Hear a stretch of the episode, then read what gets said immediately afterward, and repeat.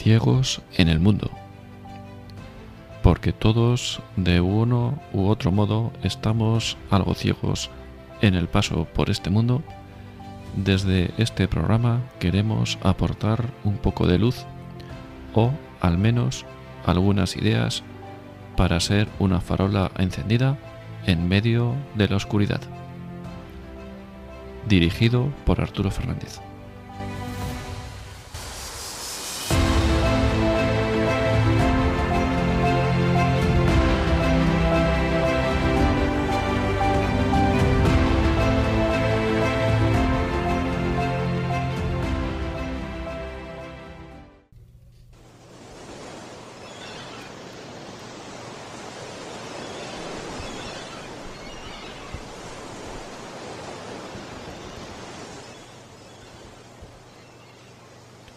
Ciegos en el Mundo, edición de verano. Hoy es viernes 20 de agosto de 2021 y este es el programa número 24. Hoy contaremos con una entrevista de Bosco Gutiérrez, Historia de un secuestro. Una entrevista, una, un testimonio muy interesante y muy enriquecedor. Esperemos que sea de vuestro interés. Muchísimas gracias. Y antes que nada, bueno, pues gracias por escucharme eh, a estas horas, tardes de la noche.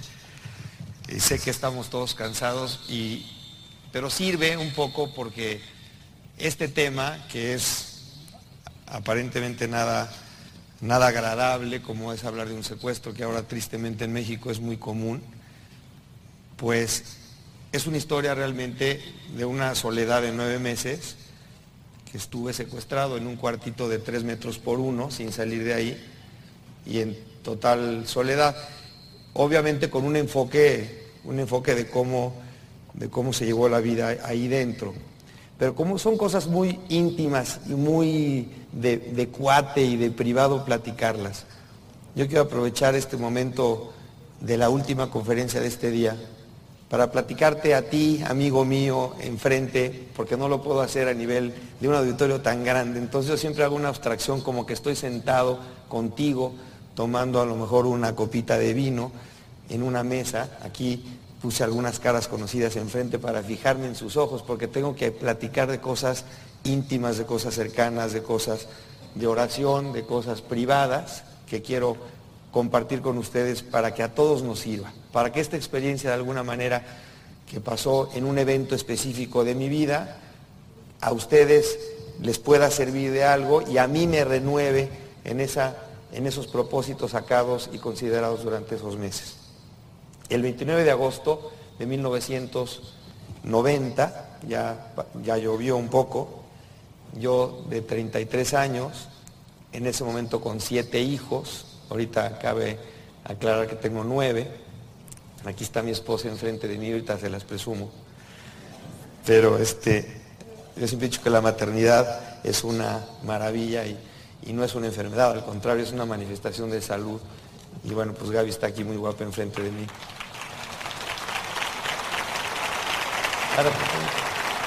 Bueno, ahorita.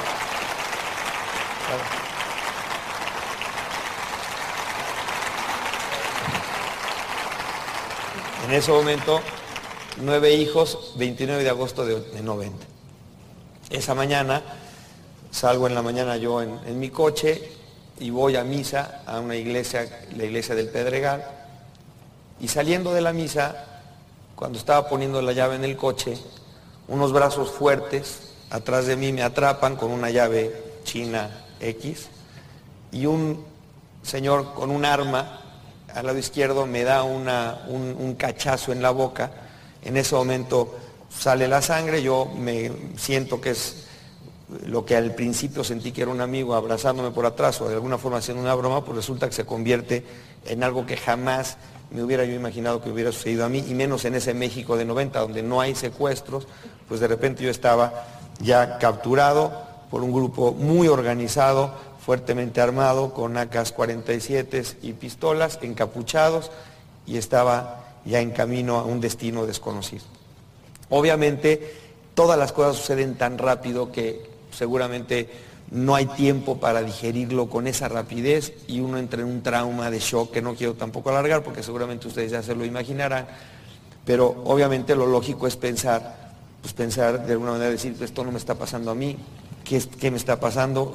¿Por qué me está pasando a mí? Y una serie de cuestionamientos realmente tontos porque pues, tenemos, a veces nos falta capacidad como para digerir las cosas. Eh, este coche finalmente me cambiaron a otro coche, a la cajuela de otro coche, y después de seis horas de, música estruenda que sonaba en la cajuela de aquel coche, yo con la ropa ya medio rota, fruto de jaloneos y, un cuchillo que me cortó la ropa en la hora de la captura, pues llegué al destino, que donde iba yo sin saber a permanecer en un cuartito cerrado, como les digo, de un metro, que es un ancho así, por tres metros de largo, que es como un bañito, 1,90 de altura, y ahí estuve 275 días. Eh, obviamente yo llegué con la esperanza de salir pronto, un poco uno pensando que es algo muy sencillo, pues yo llegué y dije, pues voy a salir, pues no sé, en, dos días, tres días. Posteriormente se fue complicando. Cuando llegué, obviamente con los ojos tapados, he tratado de ser muy rápido en esta captura para concentrarme en otros temas porque el tiempo es muy cortito. Eh, finalmente se prendió la luz, yo estaba ahí acostado en un, en un, catre desvalijadito, que apenas cabía, porque el catre mide 80 centímetros por 1,80, el espacio era de un metro, o sea que había unos escasos 20 centímetros entre la cama y la pared. Se entran dos encapuchados con batas blancas, unas capuchas blancas, unos guantes de látex rojos, me quitan los gogles con los que me habían cubierto, que ya eh, tenían los ojos cubiertos a la hora de la captura, me forzan para abrir los ojos, cosa que yo no lo quería hacer porque es tu seguridad no verlos, y en ese momento pues veo estos personajes blancos, así como extraterrestres, con sus capuchas, en un ambiente perfectamente preparado, un metro por tres, forrado debajo alfombra de plástico, con un plafón de tipo poliestireno, como aislante. Háganse cuenta que estaba dentro de un coleman, así, con una hielera chiquita, un metro por tres por 1,90. Bueno, yo abrí los ojos muy bien equipado, una, una pared era una puerta completa, cortada a la mitad como caballeriza, la parte de abajo se abría por donde me, me metieron, la parte de arriba fija, en donde había una cámara que registraba mis movimientos las 24 horas del día,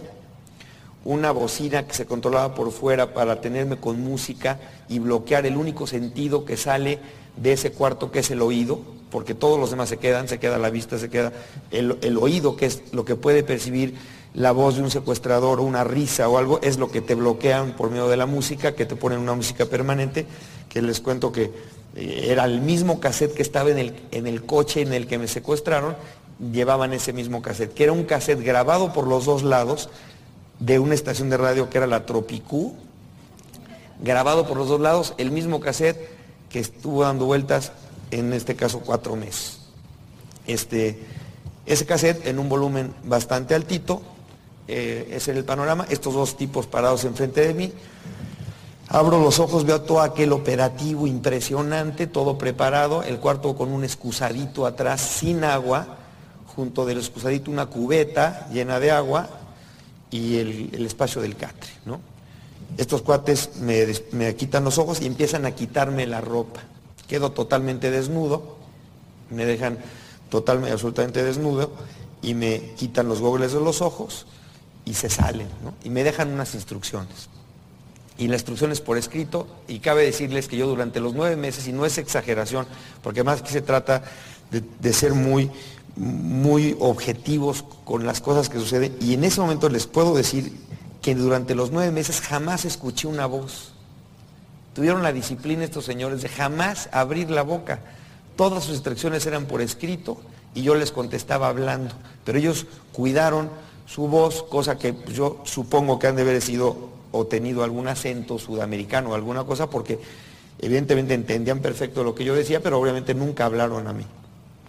En las instrucciones por escrito de mi llegada decía, señor Gutiérrez, usted ha sido secuestrado, tal, tal, tal, las instrucciones, usted tendrá derecho a una cubeta de agua al día, racionalícela, aprovechela, porque de aquí tendrá que beber, que jalar el excusado y que hacer el aseo.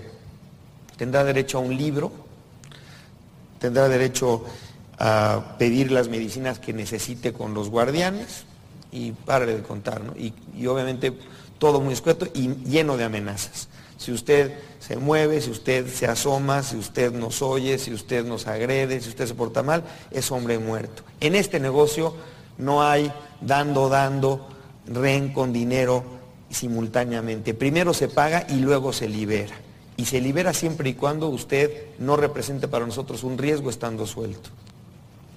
Ante estas amenazas, obviamente yo ilusionado en que esto se va a solucionar muy rápido, empiezan a suceder los primeros días.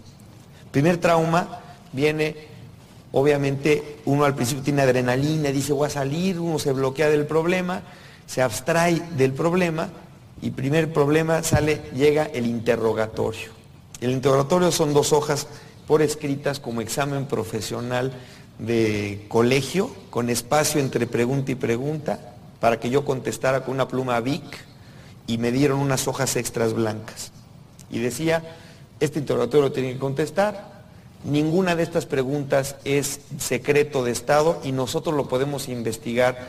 Simplemente usted nos está ahorrando tiempo para que usted salga más rápido. Si alguna de estas nos las contesta con mentiras, lo matamos y vamos por otro de su familia. Punto número uno, díganos y descríbanos a su esposa. ¿Cómo se llama?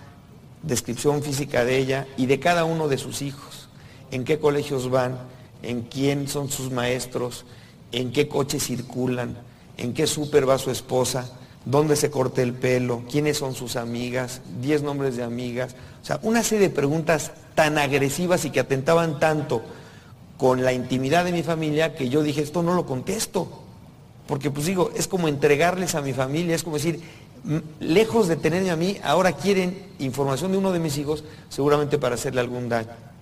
Yo me quedé frío sin querer contestar hasta que llegó la amenaza de un papel que decía, señor Bosco, tárdese lo que quiera en contestar, usted tiene la bola en su cancha. Mientras usted no conteste, nosotros no empezamos a negociar. Y usted quiero que sepa que si se quiere tardar una semana, perfecto. Si quiere tardar dos semanas, un mes, un año, estamos dispuestos. No se preocupe, no empiece el proceso mientras usted no responda al interrogatorio.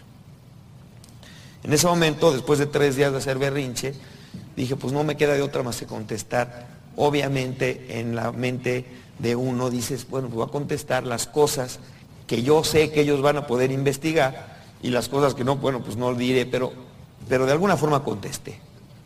Cuando yo lleno un interrogatorio que llego con el, toco la puerta, se asoma el guardián con su capucha, con señas me dice, ¿qué pasa? Con señas, le digo, aquí está el interrogatorio y se percibe una clara satisfacción detrás de la capucha como diciendo, este cuate ya, ya lo tengo. Yo me sentí un cobarde, maricón, traidor. Y en ese momento me pasó una cosa que inclusive después leí que sucede en los prisioneros de guerra, cuando un soldado que esté educado en una ética de defensa de su patria, de una ética moral y de una ética de quiénes son, quién es su bando y lo defiende y tiene orgullo y tiene honor, a la hora que lo forzan a decir o a cantar en contra de su ideal, pues la autoestima se va al suelo. Yo en ese momento caí en una depresión impresionante, me abandoné y llegó el momento que dije, mejor me muero, es mejor morirme a salir y afrontar la realidad de una consecuencia en contra de mis hijos que por culpa mía haya sucedido. Me daba miedo salir y encontrar muerto a un sobrino o muerto a una hermana o afectada a mi esposa de alguna manera porque el débil de su marido pues, no pudo defender el honor de la familia y había yo cantado y había yo dicho más de lo que debía de decir. Y nunca sabes hasta dónde fue lo que tú dijiste.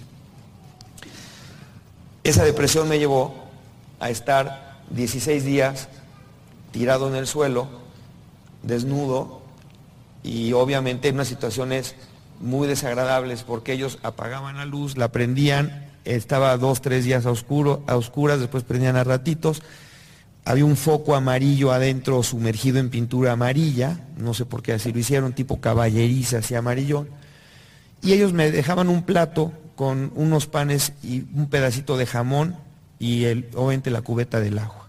Yo tomaba a ratitos agua, a ratitos un poquito de pan, a veces comía, a veces no comía, me fui debilitando hasta llegar a unas situaciones verdaderamente infrahumanas de querer yo morirme, de decir, mira, el cuate que está aquí adentro, yo oscuro, no veo nada, desnudo, no tiene nada que ver con lo que yo soy. Este no es Bosco Gutiérrez. Yo soy arquitecto, tengo un despacho, tengo una familia, tengo una esposa, tengo unos hijos y ahorita no tengo ni despacho, ni esposa, ni hijos, estoy solo. ¿Qué tal si ya me morí? Yo decía. Una de mis alternativas internas en la lucha de dos voces que empiezan a dialogar entre una voz lógica que dice, no seas estúpido, estás secuestrado, abre los ojos. Hay otra voz que te dice, ¿qué tal Bosco si ya te moriste? Oye, pues igual ya te moriste. Entonces decía, mira, no es, el cielo no, porque pues no es, ¿no? El infierno pues tampoco, porque todavía quiero a Dios. Pero a lo mejor es el purgas. Y a lo mejor aquí me va a quedar mil años. Y decía, qué idiota fui, ¿cómo no aproveché esos años sagrados? Ya me aventé aquí mil años en el Y luego el otro cuate decía, no, no seas idiota, hombre, te secuestraron, acuérdate, que te fuiste a misa, que te aprendieron. Entonces, esa era la lucha de una mente confusa, en oscuridad, desnuda.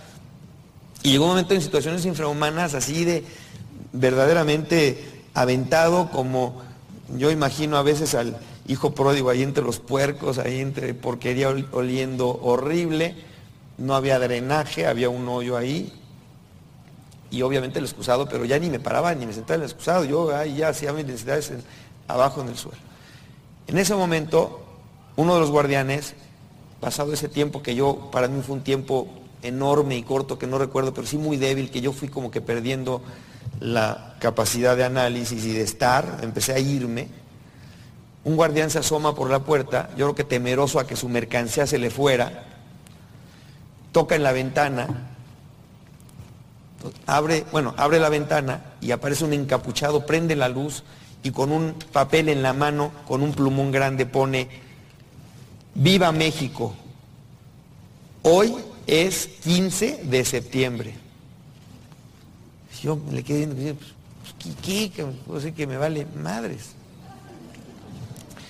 Me dijo, hoy, así escribiendo, puede usted tomar lo que quiera. Y me hace así. Dijo, pues, siguiendo el juego irónico del tipo, dije, pues, me dijo, como diciendo, ¿qué quiere? Y le di, yo tenía, me acuerdo, un vasito de, de poliestireno blanco flotando en la cubeta es donde yo agarraba como jicarita el agua de la cubeta para tomar. Le dije, ¿me va a dar vaso de vidrio? ¿O me va a dejar aquí el vaso de poliestireno? Porque si es vaso de vidrio, sí me echo un trago, si no, no. Y me hace, pues órale. Ok, le dice, ¿qué quiere? Pues, le dije, mire, tráigame un whisky. A mí siempre me ha gustado el whisky. Y le digo, y dije, bueno, pues a ver un whisky. Y le dije, me dice, ¿cómo lo quiere? Me trae un vaso jaibolero alto y me trae un whisky straight hasta arriba, con un hielo grande. Dije, aquí voy a poner un cuetito a gusto, voy a relajarme. Tenía la boca cicatrizada de la captura que habían roto la cara, no me había cicatrizado la boca en 15 días, olía a, a estiércol, aquello horrible, a caño. Estaba yo desalentado y dije, mira, un olor diferente, fresco, me limpio con whisky la boca, gobuches, me la trago, me duermo, me relajo, delicioso. El tipo todavía me dice, ¿qué marca? Le digo, Chivas, valga aquí la publicidad. Y total, se va, ¿no? Apaga la luz. Y todo la normalidad. Y digo, Dios mío, no vaya a ser mentira lo del whisky. Porque si es mentira, me muero. Ahora sí lo necesito, este es vital para mí. Sin el whisky yo me muero. Y empecé a atesorar el whisky de una manera, bueno, ¿cómo les puedo decir a ustedes? Bueno, así como decía nuestro amigo Carlos, que apreciaban pues una gotita de agua. En ese momento para mí era vital, en ese momento para mí el whisky era como recuperarme, como ilusionarme de nuevo por algo en la vida que había yo perdido la ilusión. Tontería lo del whisky, pero en fin, a, los tres, a las 3, 4 horas que yo le calculo, nunca supe cuánto tiempo, llega este señor encapuchado y pone el whisky en la repisa de la puerta a tres metros de distancia sobre mí. Y digo, tres metros no es nada de aquí a donde está la botella de agua. Además voy por un traguito. Agarro la botella de agua, bueno, agarro la botella de agua, agarro el whisky. El whisky estaba lleno hasta el borde.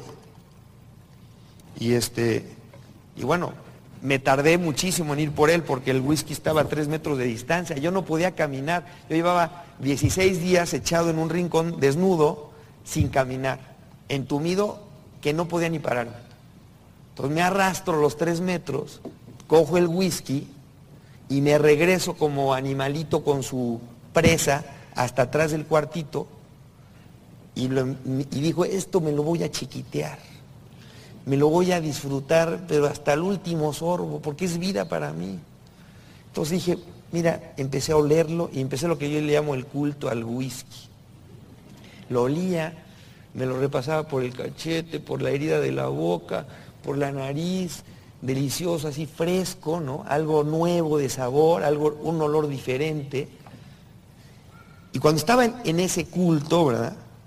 Esas dos voces que les digo, mi conciencia, la voz de Dios, o como quieran ustedes llamarle, pero empieza la voz retadora que me dice, Bosco, ofréceme el whisky. Yo, Dios mío, te ofrezco lo que quieras, te ofrezco estar aquí, eso no depende de ti. Te ofrezco no ver a mi familia. Me decía, eso no depende de ti, no te hagas tonto. Ofréceme el whisky. Quiero un sacrificio tuyo, a ver si eres tan hombrecito. De, de esas conciencias retadoras que seguramente ustedes han tenido de hasta, hasta inclusive abusadoras a veces, ¿no? A ver, a ver, ¿tú harías esto? A ver si te animas. Ofréceme el whisky. Es que es vida para mí. Ofréceme el whisky. Es que lo necesito. Ofréceme el whisky.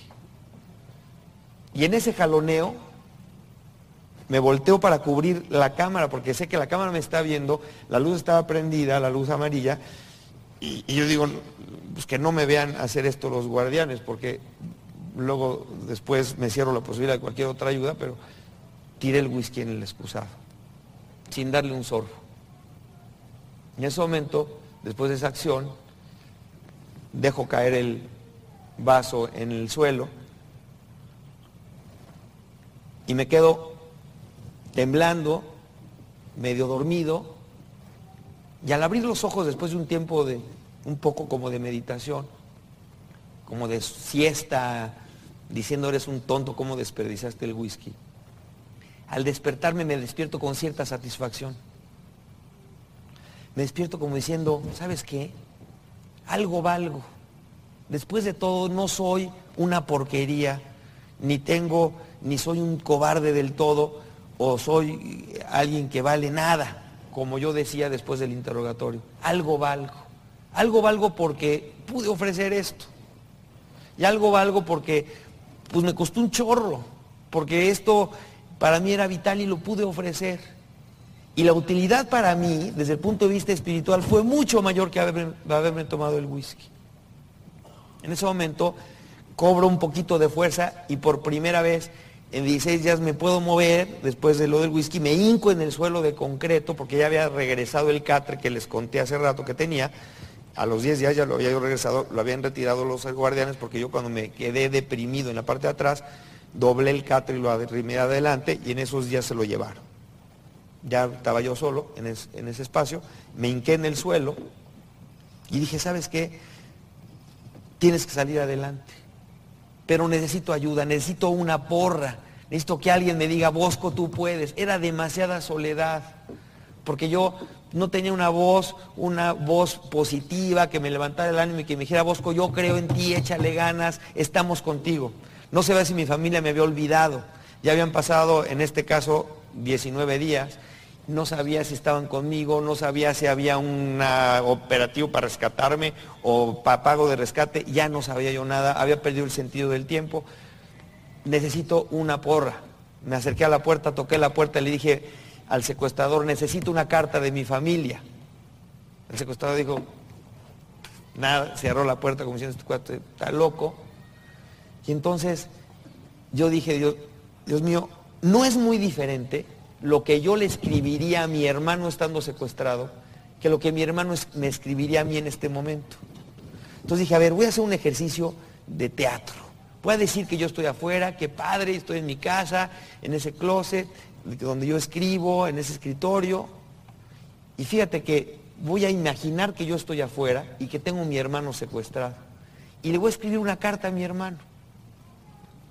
Entonces agarré y en una hojita que me había sobrado del interrogatorio con mi plumita Vic, escribí la carta a mi hermano, tratando de concentrarme de yo estar fuera y con la enorme alegría de que me habían permitido el privilegio de hacerle llegar una carta a mi hermano secuestrado. Acabo la carta, la doblo en tres partes y en ese momento la pongo abajo de la puerta, dejando un pedacito de carta de mi lado, como para poderla recuperar. Me paro por primera vez en 19 días, estaba yo realmente entumido, agarrándome de las paredes y camino los primeros pasos de esos 19 días, de esos 20 días ya, rezando mi primer rosario estructurado. Porque no había yo rezado eh, eh, en forma estructural, había rezado cachos, había, le había reclamado a Dios, había llorado, había compungido pedazos de oraciones, desesperaciones, llantos, pero no había rezado, realmente no había rezado, no había tenido la disciplina para decir este momento de oración y voy a rezar completito un rosario. Y en ese momento, como para abstraerme del hecho de haber escrito la carta, me puse a rezar con mis manos el primer rosario estructurado de un Padre Nuestro y de Sabes cinco veces. Acabando de rezar el rosario, volteo y veo la puerta, veo el pedacito de papel asomado de mi lado y digo, me escribieron una carta y me aviento como estúpido a agarrar la carta. La recupero y digo, te escribieron una carta, bendito sea Dios, Dios mío, gracias. Y el Bosco aquí consciente me decía, Bosco, te volviste loco, ya me cae. Esta carta la acabo de escribir. Y el otro decía, bueno, pues date chances, léela, date chance. Aplique el, ejercicio, léela, aplícate las ideas. Y esa carta, como yo le he dicho a todos mis amigos, yo creo que esa carta, palabra que tenía el sentido común de, yo creo que el Espíritu Santo me iluminó, porque esa carta me sirvió mucho. Y esa carta decía, querido hermano, antes que nada quiero decirte que tú no estás secuestrado, tu familia está secuestrada. Este no es un problema personal, es un problema familiar y lo vamos a resolver todos en equipo. De manera que nos hemos organizado en la familia. Y inventé yo puestos y dije, y Toño tu hermano está haciendo esto, y Diego está haciendo esto, y Luis Pablo está haciendo esto, y todo el mundo tiene una actividad. Y tú en este caso, como parte del equipo, tienes una labor muy importante que es cuidar al rehén. Que tú eres el centro de las preocupaciones de toda la familia. Y es por lo donde tus hijos rezan y es donde tu familia reza y es la preocupación de Gaby y es lo que pide ella todos los días. Y el único que puede cuidar al rey eres tú mismo. De manera que no te queremos bien a tu regreso, te queremos perfecto. Te queremos perfecto de cuerpo y perfecto de alma, porque esa es tu responsabilidad, estar perfecto en este momento. Como parte del equipo, si no nos quieres traicionar, esa es tu labor y esa es tu, y esa es tu responsabilidad ahorita. En ese momento, cuando tú ves eso, dices, ¿acabo, ¿acaso cabe suponer que esté pasando algo diferente afuera? Pues no. Lo lógico es que Gaby estuviera rezando diario por mí. Lo lógico es que mis hijos estuvieran rezando diario por papá para que regrese. Lo lógico es que mis hermanos estuvieran preocupados por mí. Era lógico. Yo en ese momento era parte de un problema familiar, no era un problema personal. Y era demasiado egoísta aventarme al suelo y abandonar la lucha de, estar bien, porque en ese momento yo no me pertenecía. Yo era parte de una causa familiar, de una familia muy grande, que todo mundo estaba involucrado de alguna manera. Era lógico suponer, a pesar de todo lo que te dicen los secuestradores, de que no, que te traicionan, etcétera, para voltearte contra tu familia. Eso dije, ok, y así como ustedes ahorita están concentrados para su chamba y se van a su chamba y se concentran y se van a su familia y todo. En ese momento para mí la concentración de esfuerzo era en una empresa que se llamaba Estar Perfecto. Esa era mi chamba. Entendí mi chamba como diciendo, yo ahorita lo que tengo que hacer es estar perfecto. Tengo que estructurar mi día para estar perfecto. Ese es mi trabajo, esa es mi responsabilidad, eso es lo que Dios quiere que ahorita yo haga desglósame estar perfecto. ¿Cómo vas a estar perfecto? A ver, barájamela más despacio. Entonces agarré atrás de la carta del hermano, blanca, la dividí en tres partes, la hoja blanca, y puse en la primera columna salud mental como título. En la segunda columna puse salud física. Y en la tercera columna puse haz algo, aprovecha el tiempo, que es oro, aún dentro de esta circunstancia. En la primera columna salud mental, la primera cosa que decía, libérate de la angustia. Entonces decía, ok, yo no puedo vivir con angustia. Tú no puedes vivir con angustia. Tú no puedes salir a la calle lleno de angustia en el estómago, con el hoyo aquí, porque no puedes producir, porque no puedes pensar, porque no puedes querer, porque no puedes caminar, porque no puedes platicar, no puedes estar a gusto. Tienes que librarte de la angustia. Tú ahorita y yo en ese momento y yo ahorita. Yo decía, bueno, pues ¿qué es la angustia? Defíneme lo que es la angustia, me preguntaba a mí mismo, para poderla combatir, porque tengo que saber definir a mi enemigo, ¿qué es la angustia? Y después de pensar mucho tiempo decía, pues mira, yo no sé qué es la angustia, yo no soy, yo no soy filósofo, psiquiatra, y nada, mucho menos, yo soy arquitecto, pero sí te puedo decir, por lógica, que la angustia se libera mientras más cosas acepto y se incrementa mientras más cosas rechazo, sobre todo de las cosas que no puedes cambiar. ¿Qué rechazas? Bueno, pues esta situación, estoy secuestrado. Pues repítete, estoy secuestrado. Repítelo 100 veces si es necesario. Estoy secuestrado, no pasa nada, no seas maricón. A ver, te están crucificando, están cortando las venas o estás encerradito ahí, no pasa nada, hombre, tranquilo, bájale a tu rollo. Estás secuestrado, sí, estoy secuestrado, qué padre, va a ser anecdótico, así decía. Y después decía, bueno, pero este cuartito, ¿por qué no fue más grande, no?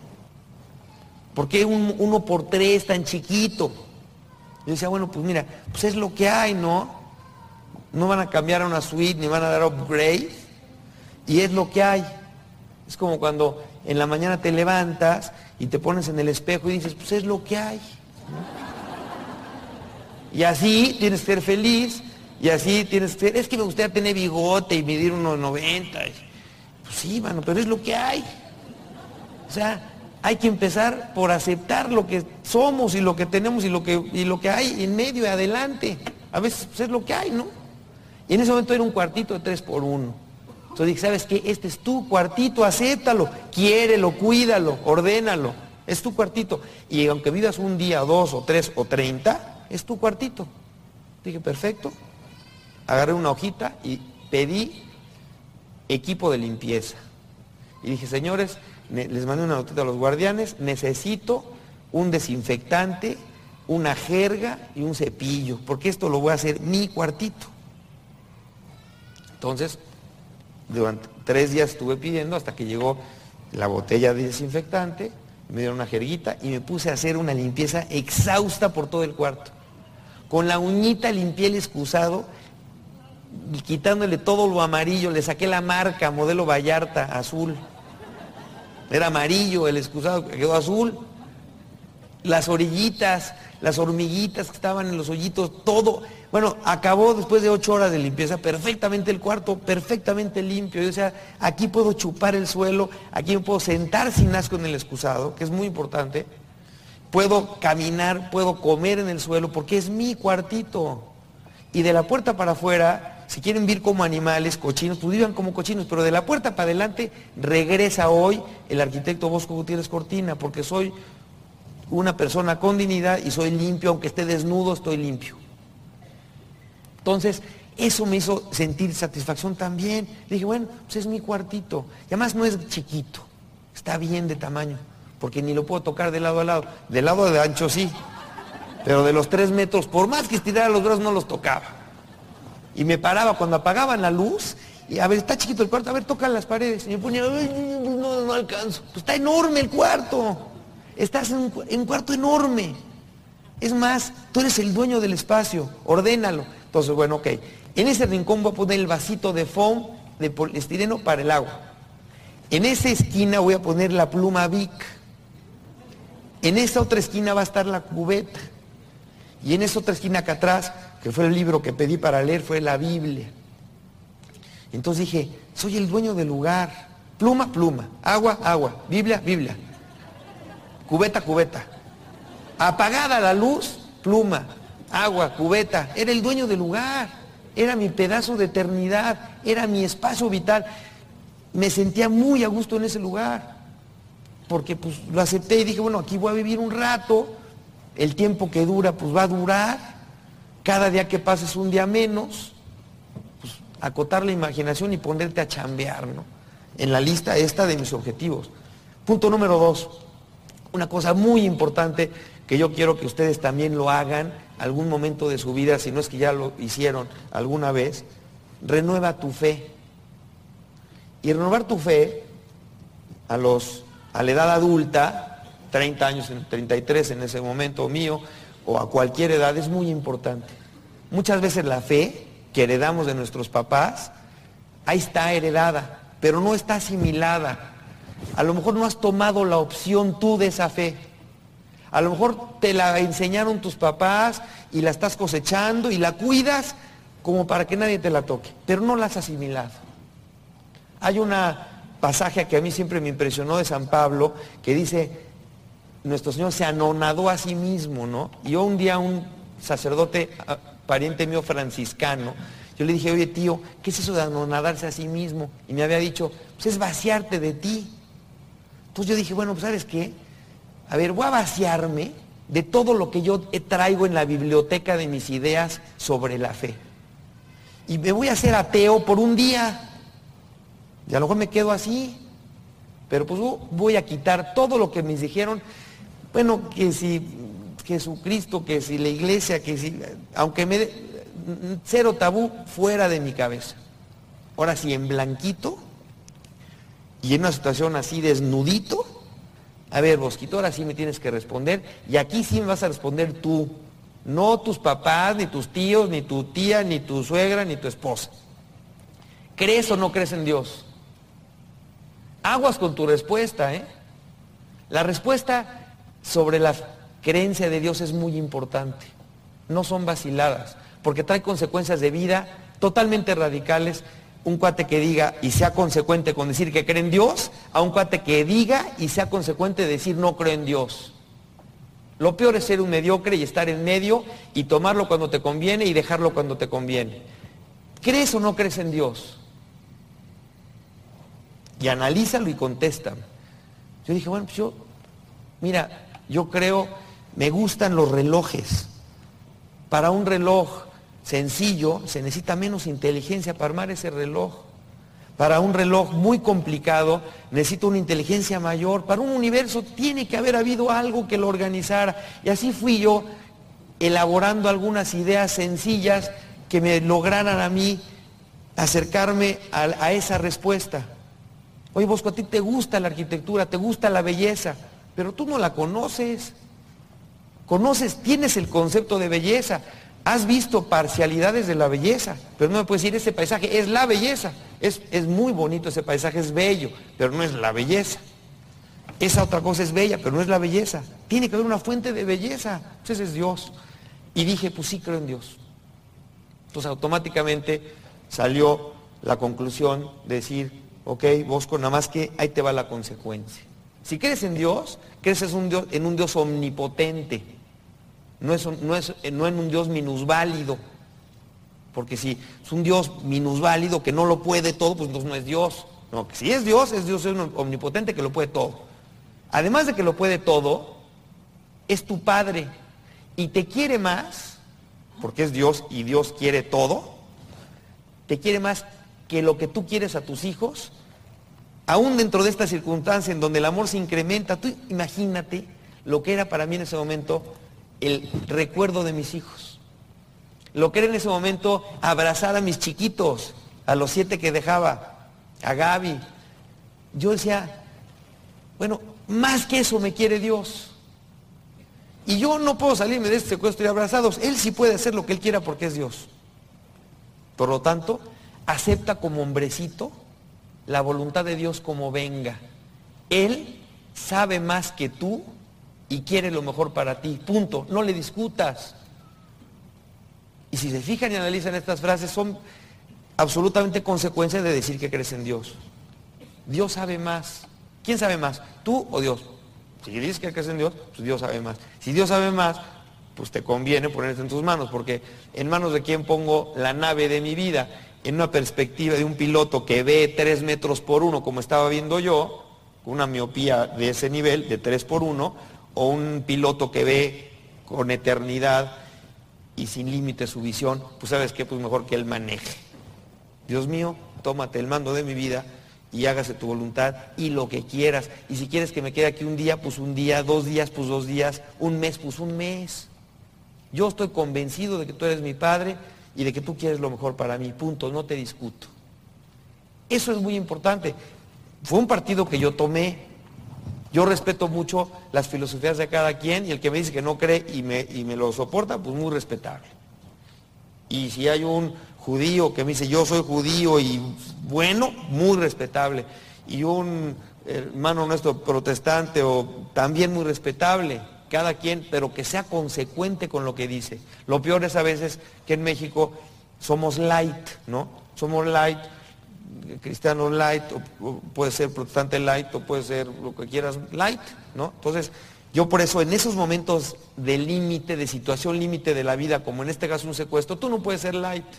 Tienes que tomar partido, tienes que decir, yo me la juego con creer en Dios y yo me la jugué por ahí, ¿no? Yo no estoy diciendo que todo el mundo deba de tomar las opciones que yo tomé, siempre digo lo que yo tomé, pero sí te recomiendo que, que alguna vez tomes esa opción porque es importante comprometerse para guiar el curso de nuestra vida en un momento dado. Y para mí es muy bueno platicarlo para volverlo a recordar, porque para mí es importante volver a tomar el compromiso.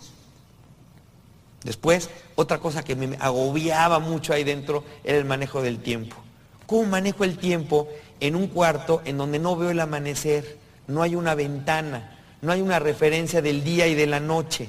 Ellos me dijeron, usted tiene derecho a tres comidas al día, desayuno, comida y cena. De repente me daba hambre, tocaba en la puerta y me decían, yo decía, quiero comer. Me decía, ¿qué quiere? ¿Desayunar, comer o cenar? Pues desayunar.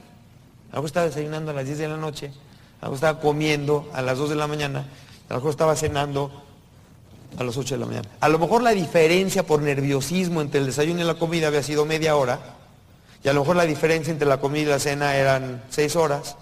Entonces, el, el nervio maneja mucho tu reloj del estómago y es muy difícil tomar ritmo. En ese momento que estaba yo sentadito ahí buscando la alternativa de cómo medir el tiempo, y que por otro lado tenía yo la música aquí del, de la Tropicú que yo les digo que era como mi, sonido del silencio, porque llegué yo a acostumbrarme, es como esas familias que viven junto a la Cruz Roja, que le dice, oye, ¿cómo puedes vivir junto a la Cruz Roja? ¿Por qué? Con tanta sirena, pues ¿cuál sirena?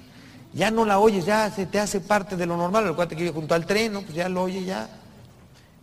De repente cambia el cassette en ese autorigual permanente que estuvo, porque estaba a las 24 horas prendido el cassette, y digo, mi reloj de tiempo. Ese cassette yo le voy a asignar la medida de 30 minutos. No sé si me equivoque o no me equivoque. Yo voy a suponer que mide 30 minutos. Si yo tengo que vivir días de 24 horas, tengo que estar 8 horas dormido y 16 horas despierto. Quiere decir que yo tengo que tener actividad permanente por 16 horas sin descanso para poder conquistar el sueño de las 8 horas siguientes sin contar cassettes y confiar de que mi reloj biológico duerma 8 horas. Y cada vez que pasaba una foto de que me sacaban con un periódico, que pasaba cada 15 días, pues ajustaría yo la fecha. Entonces puse en la pared 32 rueditas con la pluma Vic, que eran los 32 cassettes que yo tenía que vivir en actividad permanente. Y con la tapita de la pluma Vic lo puse en la primera esferita un día que después que descansé, que, que bien descansadito, dijo, ahora sí, descánsate porque vas a arrancar 16 horas sin parar. ¿Estás seguro que estás descansadito? Sí. Bueno, pues ahorita a la hora que sea, empiezo mi día. Me paré, primer bolita, aseo del cuarto. Entonces esperé yo el clic del cassette, me paré, limpieza del cuarto, media hora, muy laborioso, sin darle tiempo a la, a la imaginación, que es la loca de la casa. La imaginación tienes que controlarla. Tú no puedes, tienes que acotar la imaginación en tus problemas de la vida, porque no puedes dejar que la imaginación te gobierne. Tú tienes que establecer una ruta y caminar y limitar la imaginación. No es que va a decir que la otra... tanto chisme que hacemos y armamos, imaginamos, acota la imaginación. Yo, es que me van a matar. Me llegaban y decían, eh, el sábado, usted a las 12 del día, si no aumenta su familia la petición de la lana, usted su ejecución es a las, sábado a las 12 del día. Pasé tres ejecuciones, no pasó nada. ¿Por qué? Porque no, no, decía, mira, ¿sabes qué? Ya, si me muero mañana, mañana, hoy voy a vivir hoy. Y hoy, ahorita, toca hacer el cuarto. Entonces ya bloqueaba mi imaginación, pensaba en las mariposas y limpiaba el cuarto. Segundo cassette, pide el desayuno. Tercer cassette, media hora de oración mental. Cuarto cassette, lectura del Evangelio, de los Antiguos Testamento, porque había otra media hora más adelante del Nuevo Testamento. Entonces, pues tenía que sacarle raja a lo que tenía de lectura. Calculado el tiempo de los ocho cassettes del desayuno, que supuestamente yo le asigné 8 de la mañana, no sé si eran 8 de la mañana, pero dije cuatro horas del desayuno, al mediodía. Al mediodía, todas esas cuatro horas hacía actividades sentado, después del desayuno me quedaba leyendo, meditaba, rezaba, y después de esas ocho horas pegaba el brinco y decía una frase que me acuerdo que mi mamá en una pastorela cuando la Virgen sale en busca de, a su prima Isabel, decía el Evangelio, exurgens, una virgen que se levanta y va, ¿no? Entonces yo me paraba y decía esa frase, exurgens, levántate, O sea, era como levantarme del día que me costaba mucho trabajo y decía, ahora sí empiezo, mira, al, mediodía me paraba, rezaba el ángel, rezaba una oración a la Virgen, y entonces en ese momento era la el día, la hora de la misa diaria dibujé una cruz en la pared con un plumón rojo. Y dije, mira, a esta hora, en algún punto del planeta Tierra hay una misa. Yo no sé dónde. Yo no sé si en China, en Francia, no sé qué hora sean, pero ahorita, hay una misa. Y yo me uno espiritualmente a esa misa. Y entonces cerraba los ojos y diciéndome el Padre, el Espíritu Santo, amén. Imaginaba al Padre entrando, imaginaba leyendo la lectura y decía, no entiendo por qué no la oigo, pero esa lectura aplícamela. Y ese evangelio que no oigo ni entiendo ni oigo, aplícamela. Y luego venía la consagración, entonces yo me hincaba y hacía un acto de fe y decía, Dios mío, ese sagrario que está ahorita consagrado, aplícamelo a mí. Imaginaba a la gente comulgando, decía, Dios mío, quiero comulgar te quiero recibir espiritualmente en mi corazón, ahorita en donde estoy ahorita. Daba gracias de la comunión y terminaba la misa. Quiero decirte que diario, acabando de esa meditación, de esa misa incruenta, como se diga, estaba yo verdaderamente reconfortado. Y créeme que lo hacía por necesidad, no lo hacía por mochería. No lo hacía porque me dijeras, híjole, qué bruto, qué religioso eras. No, lo hacía por necesidad. Porque necesitaba vitaminas de donde no podía sacarlas. Necesitaba nutrirme de donde el camino había yo elegido que era la fe. Y yo decía, bueno, pues si me voy, me voy al full. Y si la misa ahí está Dios, pues entonces lo quiero, porque lo necesito. Sonaba la campana de un templo lejanito de ese lugar. Estaba yo secuestrado en Puebla, ahorita les digo mm, ya relativo a, mi escape de ese lugar, por eso sé dónde estaba. Estaba yo en Puebla, en la casa, en la calle 15 Oriente, 1803B, ahí tienen su casa. En ese lugar, que sonaba una campana unas cuadras, yo decía, Dios mío, me constituyo en el guardián permanente de tu sagrario más cercano. De ese sagrario que está sonando ahí, yo soy tu guardián permanente y puse abajo una frase que aquí al Padre le va a dar mucho gusto, que decía, soy un soldado de Jesucristo. Y en ese momento dije, yo soy un soldado de Jesucristo, yo estoy en la trinchera, pero te quiero decir que, que tenemos que estar en la trinchera. O sea, vivimos mal como cristianos y yo hago alusión a, a mi fe, en respeto mucho de la tuya, pero tenemos que estar en la trinchera. Tenemos que estar permanentemente luchando, porque si no luchamos, si no estamos en la trinchera, pues no podemos responder a nuestra responsabilidad como cristianos. Y aunque sea incómodo que te lo diga, pero tenemos que estar en la lucha y en la friega. Eso lo digo para que a mí mismo me cale, porque a veces estas conferencias lo que hacen es que me renuevan a mí en esa lucha. Pero también a ti que no te tengan que secuestrar para que te comprometas más con tu fe y realmente te comprometas. Eso, sigo con el tiempo, pues eh, me dio una actividad permanente los 32 casetes. Tenía posteriormente de eso la comida, después de la comida la meditación de la tarde, después de la meditación de la tarde la lectura espiritual de la tarde, lectura del Evangelio de la tarde y a las mis 6 de la tarde tres horas de ejercicio diario. En esas tres horas de ejercicio corría tres cassettes que eran hora y media, corriendo en el mismo lugar, en jogging. Acabando de correr, que yo era corredor, corría maratones, dijo, mantengo mi condición física, acabando de correr, hacía lagartijas, lo que podía, abdominales lo que podía, me colgaba del techo, hacía dominadas, las que yo podía. Y quiero decirte que acababa yo rendido después de las tres horas y venía mi momento más satisfactorio del día, que era mi baño de ego.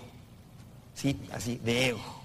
Yo necesitaba agarrar la cubeta con mi vasito de foam y lo que me quedaba de la cubeta, porque ya había tomado un poco de agua durante el día, y lo que me quedara de la cubeta, media cubeta era para jalar el excusado una vez al día, y la otra mitad que quedaba de la cubeta, con la jicarita de foam, me lo echaba en la cabeza y me repetía, qué bruto, estás perfecto, qué maravilla, mira nomás qué músculos tienes, los brazos perfectos, el codo perfecto, el brazo perfecto, no te han hecho nada, mira qué bruto, qué piernas.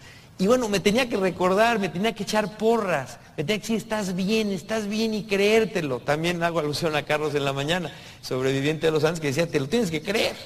Y tienes que decir, estoy perfecto, y estoy bien en mis articulaciones, y estoy bien en mis piernas, y no me duele nada. Y quiero decirte, bueno, que no sé la psicología y cómo funciona, pero mire, yo tengo migrañas, que he sufrido durante mucho tiempo de migrañas, y ahí no me dolió la cabeza. Y nunca me enfermé de nada. Nunca me enfermé del estómago y nunca me enfermé de gripa y estuve desnudo cuatro meses y nunca me enfermé y nunca me dio claustrofobia tampoco porque yo creo que es la defensa personal del cuerpo que se, se hace una, una verdadera caparazón de protección, ¿no? Lo que es la psicología humana, ya ves aquí tan enfermizos afuera, que yo acá rato me ando doblando, ¿no? Y digo, ¿cómo es posible que ahí estuviera yo tan bueno? Pues a lo mejor me lo creía, a lo mejor la mente verdaderamente hace maravillas. En salud física, que paso a la segunda columna porque si no acabamos, la salud física yo ah, dividí dos, que era alimentación y ejercicio. Y alimentación les negocié una dieta. Dije, miren, señores guardianes, yo soy su mercancía, la tienen que cuidar porque si no, no hay rescate. Yo voy a enfermar con sus guisos cochinos que me daban todo así guisado, aventado.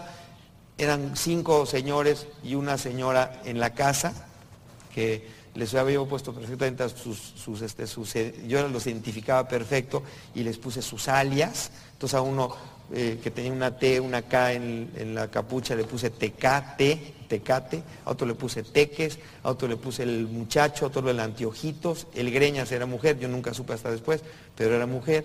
Y bueno, así cada uno tenía su identificación. Y bueno, negocié con ellos que me dieran un alimento sanito, con una dieta que la verdad se las recomiendo. Bajé unos kilitos muy buena, que es cornflakes en la mañana, yo le pedí cereal en la mañana All Brand, Brown Flakes o Fibra 1, con, un, con fruta picada y un té sin azúcar. En la comida, yo dije, mi azúcar va a estar en la fruta. Y ya. En la mañana, en la comida me vas a dar la misma cóctel de frutas y les pedí un, pedazo de, de, carne o de pollo hervido en olla express sin sal, porque yo no quería que me fueran a drogar, yo no quería que fueran a mezclar ahí un Valium o alguna cosa, y que mira, más vale lo insípido, porque aquí no vale lo que te gusta, vale lo que te conviene. Y bueno, yo sabía que me nutría porque era proteína y es, para mí eso era suficiente, con verduras y un té sin azúcar. Y en la noche un yogur natural y un plato de frutas, ¿no? El yogur cremoso de chambursí, le decía yo. No, yo no trabajo en chambursí, pero es el que a mí me gustaba. Yo que ni existe. Total, con esa alimentación la hice bastante bien y con el ejercicio pues también bastante bien me fue. En el tema de haz algo, que era la columna de la derecha, que era inventarme algunas cosas que hacer, algunos encargos, tenía yo tres puntos ahí importantes. Número uno, capta toda la evidencia que puedas. Que puse obviamente una C capta, evidencia, CE, porque dije, bueno, el día que este papelito me lo, estos cuates lo agarren, porque cada 15 días entraban a ver qué cosas había yo escrito, cabe mencionar que yo ya había, me habían seguido dando hojitas sueltas de blanco, yo apuntaba con la pluma todas mis notitas, y bueno, cada 15 días ellos entraban y efectivamente revisaban mis escritos y me dejaban mis papeles, pero los revisaban, como diciendo a ver qué escribe este loco. Entonces, bueno, pues yo puse CE, que quiere decir capta toda la evidencia que pueda. Yo quería regresar a ayudar. Yo sentía que mi traición del interrogatorio había causado grandes perturbaciones en la familia y yo quería recuperar mi orgullo. Yo quería regresar diciendo, pues sí, mira, vamos a, recuperar algo de lo, que, de lo que se pueda haber robado. Y bueno, pues mira, eran tantos guardianes y yo quería estar vivo, quería contestar, quería ayudar. No quería que me dijeran, ¿y cuántos eran? Pues no sé. ¿Y cuánto, ¿Y cuánto miden? Pues no sé. ¿Y dónde estaba? Pues quién sabe. Yo decía, bueno, pues por lo menos había un ruido de helicóptero y lo apuntaba. En tal fecha oí un helicóptero, en tal fecha oí una campana este, este cuate era de esta altura y pesaba más o menos tanto, y este otro cuate así, y este otro cuate así, no sé, cosas. O sea, quería yo, llevaba una bitácora de ruidos. Tenía un pedacito de papel que escondía detrás de la pared donde anotaba la fecha que según yo era, porque llevaba yo un calendario en la pared que se actualizaba periódicamente con las fotos del periódico, y bueno, y yo lo actualizaba cada vez y lo llevaba el control del cassette, como te digo, contando. Conté cuatro meses el cassette Después de los cuatro meses, los otros cinco meses, los, ya tenía yo un relojito que conquisté, ahorita les digo cómo, de un regalo de alguno de ellos que me dio un relojito Casio chiquito. Pero la fecha sí la llegué a conocer qué fecha era y anotaba los ruidos y todo lo que pasaba ahí. Y por último, yo puse una cosa que decía que era muy divertido pensarlo, mas nunca pensé en ejecutarlo, que decía escápate. Una E con un círculo que decía escápate. No porque yo pensara hacerlo, porque yo no pensaba lograrlo nunca, sino porque oye, yo no quiero salir y que me digan, oye, ¿trataste de escaparte alguna vez? Yo quería ver, yo quería contestarle a mis hermanos, mira, fíjate que sí intenté, o no intenté pues, estaba listo, pero nunca se presentó la oportunidad. Y es lo que yo quería contestar. Y también no quería que me pasara que presentándose una oportunidad, por falta de preparación psicológica y física, no, no tomarla. Eso no me lo hubiera yo perdonado. Yo decía, ¿qué pasa si un día se ponen borrachos, quedan hasta atrás? Y yo por debilidad o por falta de preparación, por, por sacón, no, no pueda yo recuperar mi libertad por mis propios medios. Eso no puede ser. Y también recordaba a un amigo mío que fue secuestrado antes que yo, de los, también de esa época, que duró 23 días, y que este este, este, amigo mío me dijo que a él lo que le daba miedo, y me lo había contado antes de mi secuestro y se me quedó grabado, lo que le me daba miedo era no que le mataran, sino que lo dejaran abandonado ahí dentro y morirse de hambre. Y yo dije, bueno, si aquí me abandonan y me dejan de pasar la comida por la puertita, pues tener la capacidad de abrir por mis propios medios. Y como es el primer paso para escaparme, por lo pronto ahorita, lejos de fantasear, a ver cómo le haces para poder abrir por dentro. Es el primer paso, ya después verás pero por lo pronto sé capaz de abrir por dentro. En ese momento, bueno, pues entonces empezó una actividad diaria que era un cassette asignado diario para pensar en el plan de escape, que obviamente era mi gran secreto, era como mi travesura, era como la media hora divertida del día. Y yo decía, a ver, bueno, si me escapo, ¿con quién de los guardianes te gustaría agarrarte un trompito? Pues mira, yo con el Greñas, porque es el más débil de todos. Con el Tecate me pone una tumba espantosa, que era un cuate muy fuerte, con el Teque es muy agresivo. No, yo con el Greñas, pues era vieja el Greñas, y, cargaba la cubeta así, y siempre muy débil, y, yo no, sé, no, no, pensé que era mujer, yo, yo pensé que era un cuate con la greña larga, abajo de la capucha, pero la verdad sí era el que yo en un momento hubiera escogido para cuando él estuviera en guardia aprovechar, pero esas cosas nunca las puse en práctica, realmente yo lo hacía un poco como para fantasear. Pero por ejemplo, inventé que me dolían los oídos para que cada vez que abrieran la ventana para darme el alimento, yo, ¿se acuerdan? Las gotas de los oídos son aceitosas, son como aceitositas. Y yo en ese momento tenía que solucionar el rechinido de las bisagras. Y yo dije, bueno, ¿cómo le hago para aceitar las bisagras? Ni modo que pida tres en uno, ¿no? Entonces, bueno, pues dame, me duelen los oídos, dame gotas de, y me acuerdo se llamaban ocolinótico, locolinótico, algo así. Total, le dije al Greñas, oye, hay unas medicinas para los oídos que yo uso cuando estoy fuera. Dime vete a la farmacia, mano, y tráeme algo para los oídos, no aguanto, y después de chillarle mucho, pues me las trajo. Esas así como que caen pesadas en los oídos. Bueno, pues esas gotitas las tenía ahí junto a la ventanita y cada vez que me abrían la ventana para darme de comer, cuando el, como la cámara está en el mismo paño que, que mi mano y no tiene ángulo para verme, y en ese momento el guardián que me trae la comida se volteaba a recoger el alimento, en ese momento yo aceitaba una bisagra por momentos, ya se va a acabar el tiempo. Y, este, y bueno, pues en ese momento pues aceité logré la bisagra. Les voy a contar dos cosas antes de, poder concluir, porque nunca había dado la conferencia con tan poquito tiempo. Pero es una historia interesante, pero, pero hay unas cosas, dos puntos importantes. Un punto es que en octubre yo tuve un sueño, un sueño tonto si quieren, pero muy profundo a la vez, que me ayudó, en donde yo estaba en el infierno. Y estaba en el infierno y un tipo estaba enfrente de mí insultándome, ¿no? Y yo le decía, pero ¿por qué me insultas? Estamos aquí fregados los dos en el infierno. Me dice, ah, mira, yo te insulto porque yo estoy en el, tú estás en el infierno por no haber hecho apostolado. Y yo estoy en el infierno porque nadie me ayudó. Si tú me hubieras ayudado a mí a cambiar de parecer, los dos estaríamos allá arriba cuando amanece, bueno, cuando maduro el sueño ese, o ese pensamiento en la noche que tuve, digo, no vaya a ser que me salga de veras esta, este sueñito y que me vaya al infierno y me encuentre el tecate enfrente de mí y me diga, eres un idiota, porque te la pasaste nueve meses luchando por ti y no me pelaste. Y yo soy, aunque te duela, soy hijo de Dios, igual que tú, y yo tengo el mismo derecho de la salvación, ya pasó aquí Tecate, se metió en la mesa, que tú y que yo. Entonces hice un plan y dije, bueno, pues ¿cómo le haces para ser apostolado con unos secuestradores? ¿no?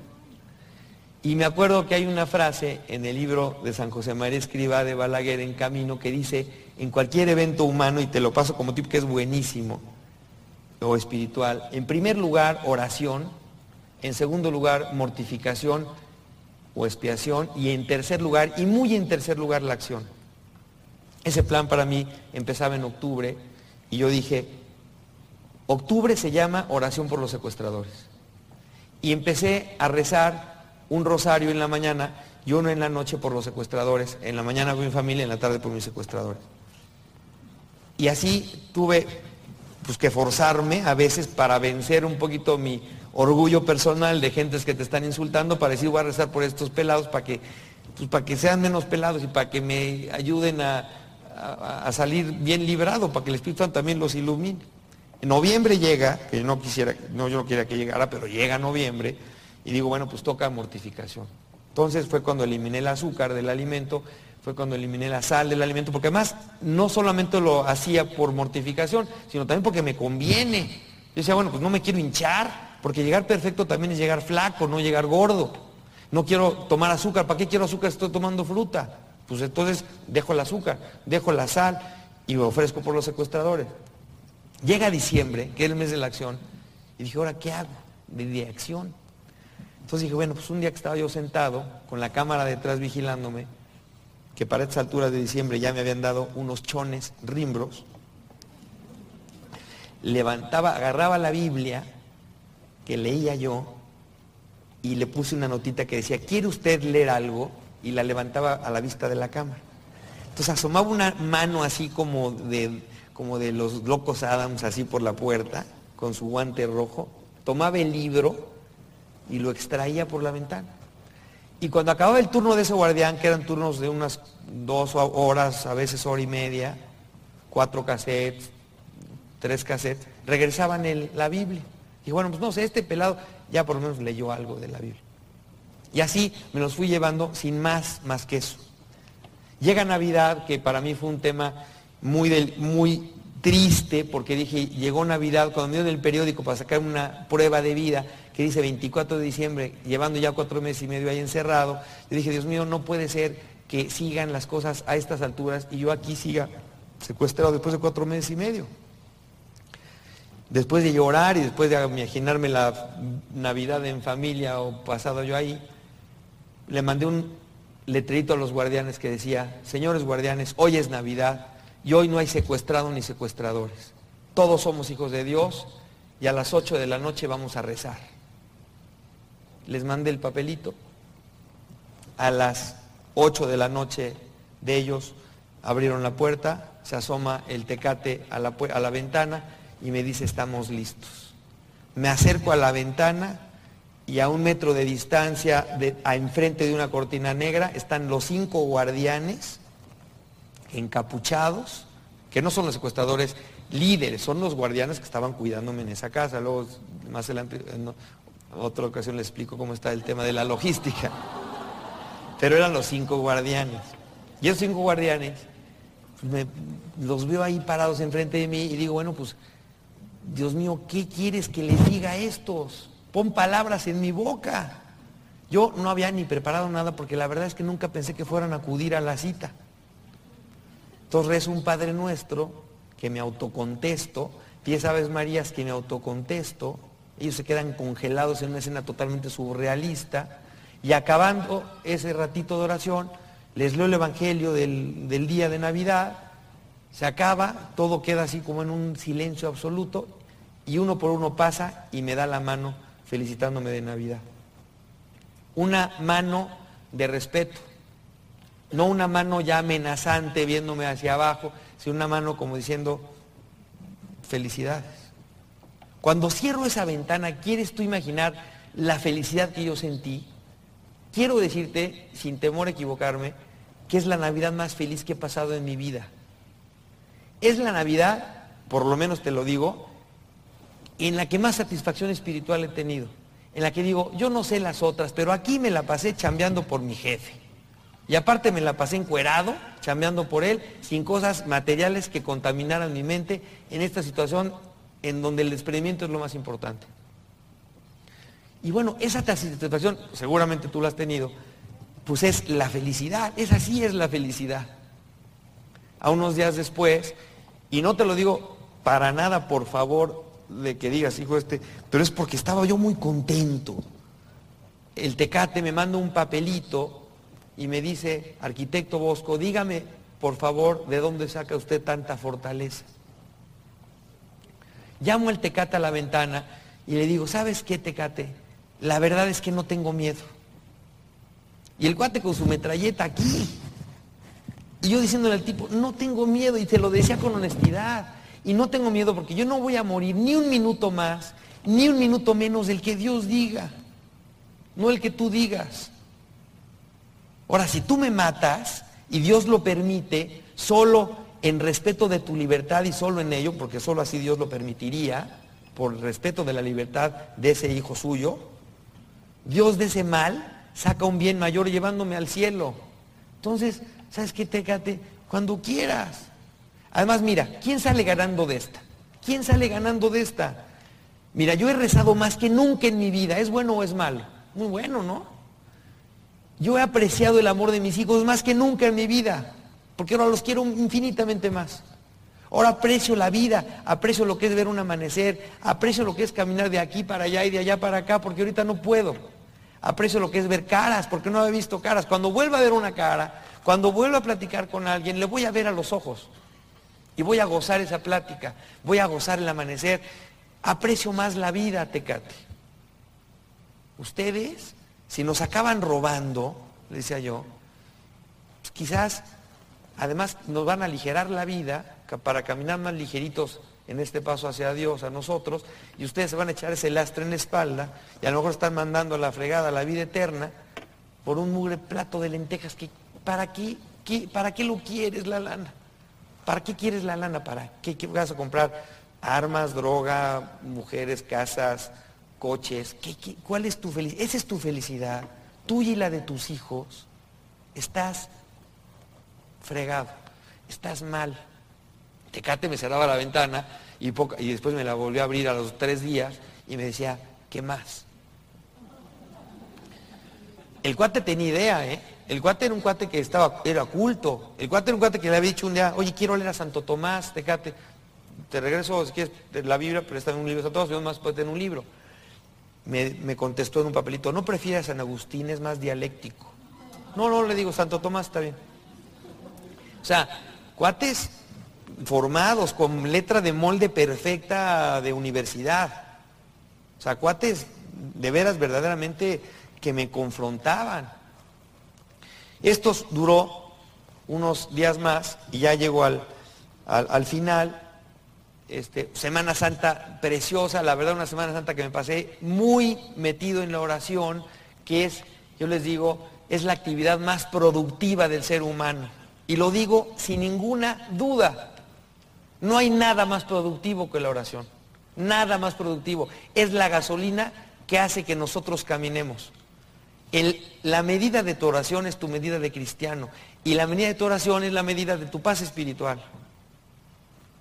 Unos meses después del secuestro, ahorita regreso al escape rapidísimo, pero unos meses después del secuestro, yo preocupado y otra vez metido en las labores, porque no crean que yo soy ningún cuate que ya la libró, yo regresé a la vida y me volví a meter en las estupideces de la vida y de las cosas materiales y de las preocupaciones y de los asuntos como ustedes y como yo. Y ese cuate preocupado de regreso del secuestro, un día me habla Gaby a mi oficina, yo le contesto y le digo, mi hijita, no puedo ir ahorita, estoy muy ocupado y le cuelgo el teléfono porque estaba en una junta preocupante de la oficina, me vuelve a llamar, le digo, ya no me llames, no ves que estoy en una junta, le cuelgo el teléfono, llego a la una de la mañana de mi oficina a mi casa y encuentro la luz prendida y digo, qué flojera, un sermonazo, qué flojera, bueno, ni modo.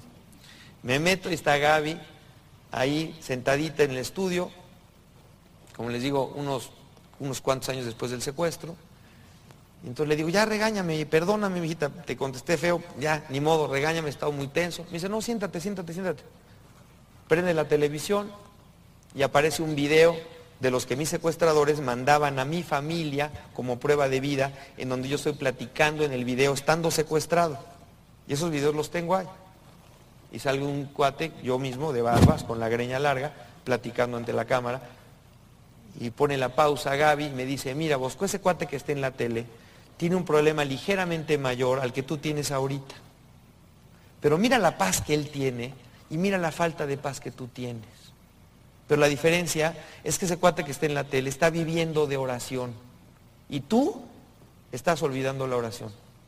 Y lo que no entiendo es que es la misma persona. Entonces, hasta mañana, mijito, la bendición y se va a dormir. Ese anécdota lo quiero recordar porque tenemos que ser almas de oración. Porque en la medida de nuestra oración está nuestra capacidad de análisis y nuestra capacidad de enfrentar los problemas cotidianos de todos los días. Y si no tienes espacio de oración, créate tu espacio de oración, aunque sea en el coche, aunque sea no prendes el radio, aunque sea una... Y no es rezar el rosario necesariamente, que es muy bueno rezar el rosario, es confrontarte con Dios, confrontarte contigo mismo, romper el anonimato con Dios, hablarle de tú. Y esa es una práctica que se tiene que talachar con el tiempo y con esfuerzo. Es muy difícil, pero hay que lograr, hay que romper eso. Semana Santa para mí, que estaba secuestrado, donde mis hermanos iban a pagar un rescate por mí, en ese momento que estaba yo muy sensible, con un crucifijo pintado de madera enfrente de mí, pintadito de, de, rojo, le pedí a Tecate, le dije, quiero ver un crucifijo por primera vez, porque no lo he visto hace mucho tiempo, un crucifijo, no había yo visto en nueve meses, en ocho, un crucifijo. Me trajo un crucifijo de pasta, que me consiguió por ahí. Y entonces al ver el crucifijo me puse a llorar. Y dije, qué, desagradable es un crucifijo. Es como si te regalo una escultura de una silla eléctrica con un tipo muerto. Y te digo que lo pongas en tu sala. O una cama así con un cuate muerto con inyección letal en tu sala. Sí, qué mal gusto, ¿no? Un ejecutado. Pues así, es un ejecutado. Lo que pasa es que nos acostumbramos a ver la cruz. Y ya para nosotros es parte del paisaje natural de cualquier casa. Ya la ves y ni la pelas. Y en esa cruz yo le puse una oración a nuestro Señor que, decía, Dios mío, yo voy a vivir en deuda con mi familia por el pago de mi rescate. Porque en ese momento yo no sabía que me iba a escapar y yo no sabía que no íbamos a pagar. Y yo por mí me pesaba desde antes el peso de mi rescate porque pues es tu responsabilidad, de alguna forma es tu vida la que se está salvando. Y decía, yo voy a vivir en deuda con mi familia por el precio de mi rescate porque pagarán por mí una cantidad que quizás jamás podré ganar en toda mi vida. Pero por lo tanto tendré que seguir pagando con lo que tenga, con la entrega de mi vida entera hacia los demás. Pero tú, Señor, también pagaste por mi vida. Pero no por mi vida que dura unos años, sino por mi vida eterna. Y no pagaste con dinero, pagaste con tu vida. ¿Cuánto vale tu vida, Señor? Es tonto pensar en eso, pero esto me lleva a actuar en consecuencia. Ya no me pertenezco ni aquí ni allá, pues me debo a ti y a mis hermanos. Ayúdame a vivir esta nueva responsabilidad, nueva y vieja, pero ahora comprendida de deudor. Estoy de paso y estoy en deuda. Esa frase escrita ahí, pues es, es todo un mediterráneo de meditación para ti para mí. Estamos de paso y estamos en deuda. Y si hay dos palabras que pueden quedarse hoy en tu mente de esta conferencia es esa, que te sientas de paso, porque en esa medida no te vas a arraigar a la vida porque la tenemos contada y estamos en deuda porque todo lo que tenemos es para pagar y no para cobrar. Al final, el primero de mayo, se acordó el pago del rescate. Un rescate que se iba a pagar en Brasil. Mis hermanos estaban preparados para pagar el rescate en Argentina, así como te lo digo. Estaba yo en Puebla, mis secuestradores eh, líderes estaban en Argentina negociando con mis hermanos que estaban en Argentina, ya llevaban seis meses negociando con Argentina y ahí me tenían guardado en Puebla y se negoció finalmente después de mucha bronca de ir y regresar, se negoció el pago del rescate en, Sao Paulo, Brasil. El primero de mayo, por mi conducto, utilizan el medio de mi voz para grabarme un videocassette en donde yo a mis hermanos les hago llegar las instrucciones del pago. El pago se tenía que hacer en 10 días en Sao Paulo, Brasil. Ellos estaban en Buenos Aires, Argentina. La labor de mis hermanos era cruzar la frontera de, de Buenos Aires a Sao Paulo con una cantidad muy fuerte de dinero en efectivo, hospedarse en un hotel en Sao Paulo, Brasil, y esperar las instrucciones para, para la famosa entrega. Yo estaba tranquilo, esperanzado en salir, ya había yo construido un instrumento para abrir la ventana por dentro en caso que me dejaran abandonado, el detalle después se lo explico también, pero ya lo había yo hecho con un alambrito del catre y con una cuña sacada de una botella de Melox. Ahí los tenía, nunca los pensé usar.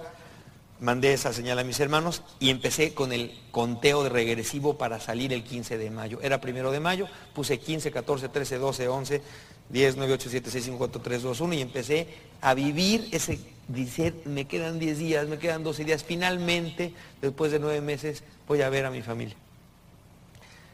El 11 de mayo mis hermanos tenían que publicar en el periódico del Excelsior su confirmación de que estaban listos en el hotel de Sao Paulo.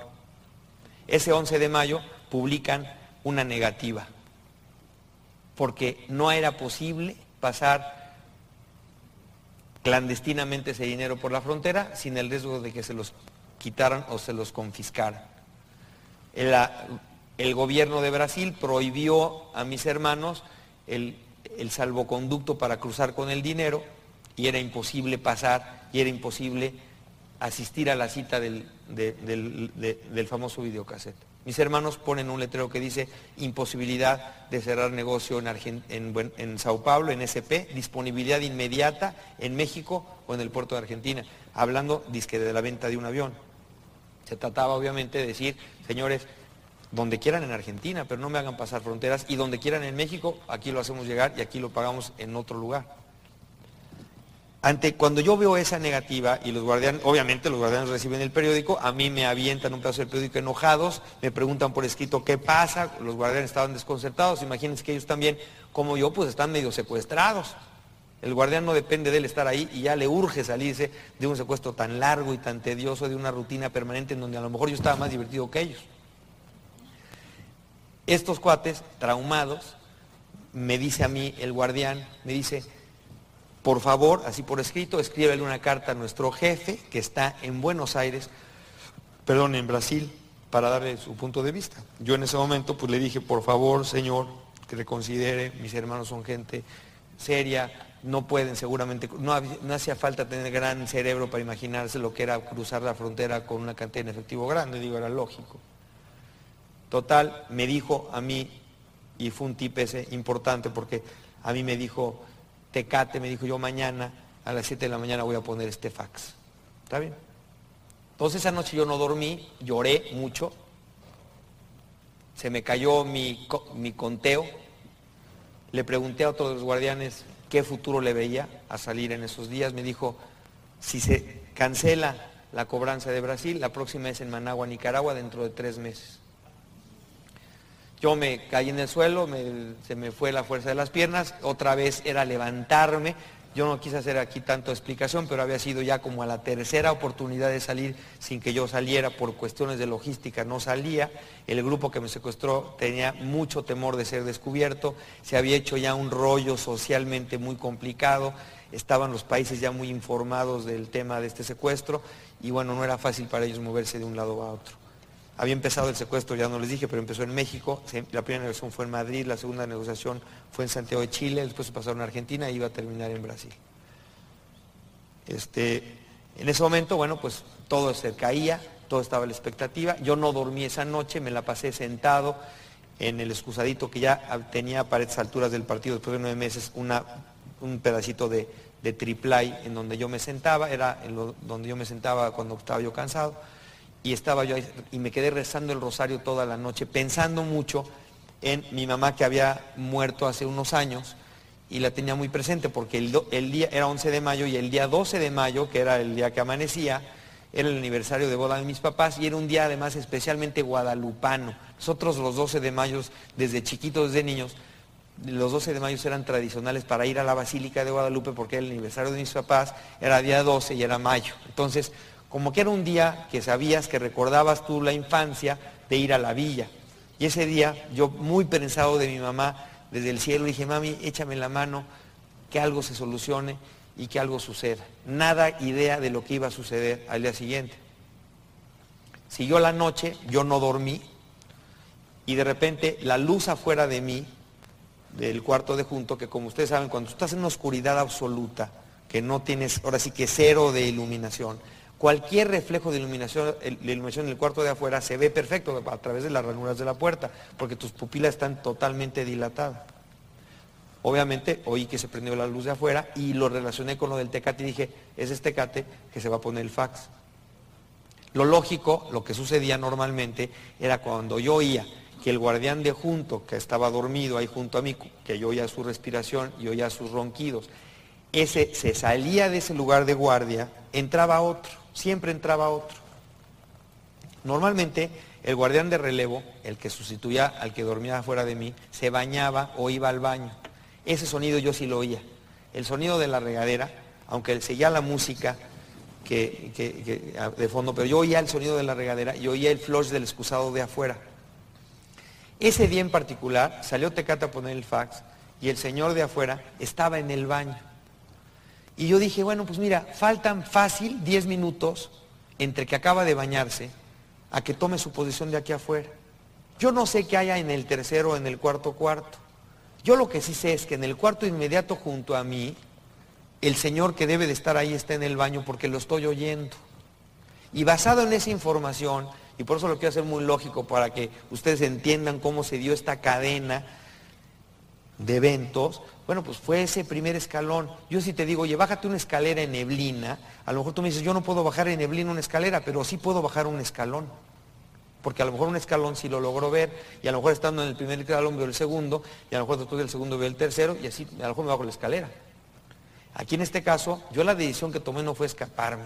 Yo la decisión que tomé fue basado en que el guardián de afuera esté en el baño, toma la opción prueba tu aparatito que construiste, que era una ganzúa de alambre con una cuña de plástico, de una botella de melos que corté con una navaja de basura, y pruébalo, igual agarra, como cuando abres un coche, cuando se quedan las llaves dentro, ¿se acuerdan cuando era de seguritos? Que metíamos el ganchito así, a veces lo abrías muy rápido, a veces no lo abrías. Bueno, eso era un poco la alternativa, sabiendo que no había nadie detrás, porque lo tenía en el oído porque sabía perfectamente después de una rutina de nueve meses que el cuate que entraba a sustituir el de afuera se bañaba. La prueba es cuando me daba el desayuno estaba así como todo bañadito, pues es el que se acababa de bañar. Entonces yo, basado en eso y con un nervio relativamente tranquilo, porque además en total oscuridad la cámara no me registra, la que me vigilaba a diario, en ese momento cuando estuviera estado prendida, yo decía aquí no me está viendo la cámara, yo en ese momento pues metí mi alambre, enganchó a la primera, porque de veras que enganchó a la primera, no enganchó a la segunda ni a la tercera, a la primera enganchó. metí la cuña del melus para, para desplazar el pistillo de la chapa y corrió y abrió la chapa. Hay muchas cosas que no te dije. Hay cosas que mi, el hermano de Gaby era, eh, tenía un negocio de cerrajería. También no es coincidencia, es providencia. Y a mí eh, algunas veces también había, yo le decía, yo Juanjo, ¿cómo abres una puerta por dentro? Bueno, pues mira, sí. Y tenía noción, y yo soy arquitecto y estoy, tengo habilidad en las manos como para tener la curiosidad de hacer eso. Total, abro la puerta, en ese momento, bueno, abro la chapa, digo, esto está abierto, empujo la puerta y se abre la puerta. Afuera de mí, en este momento ya no hay guardián, porque se está bañando. Hay una cortina negra efectivamente a un metro de distancia, que es la que yo veía a espaldas del guardián que me atendía siempre. El guardián abría, aparecía un, encapuchado y atrás del encapuchado una cortina negra, que yo nunca vi detrás. En ese momento abrí la ventana y por primera vez en los nueve meses veía lo la cortina, pero sin nadie entre la cortina y yo. El señor seguía bañándose en la regadera, en un baño cercano. Yo no sabía dónde estaba la posición de ese baño, pero se veía que se oía la regadera. Y entonces dije, bueno, pues ya se acabó la aventura. A ver, asómate detrás de la cortina. No, espérame, asómate, no pasa nada, está controlado. Entonces me puse así de pechito en la ventana, estiré mi brazo, que estaba a un metro de distancia de la ventana, me puse así, haciendo un esfuerzo por estirarme, casi acostado en mi panza por la ventana. La ventana medía 40 centímetros por 80 de altura. Me puse de pechito, la puerta abría hacia ellos, exponiendo las bisagras, y recorrí por primera vez la cortina. Esa cortina que, ocultaba una luz detrás era el cuarto donde dormían los guardianes.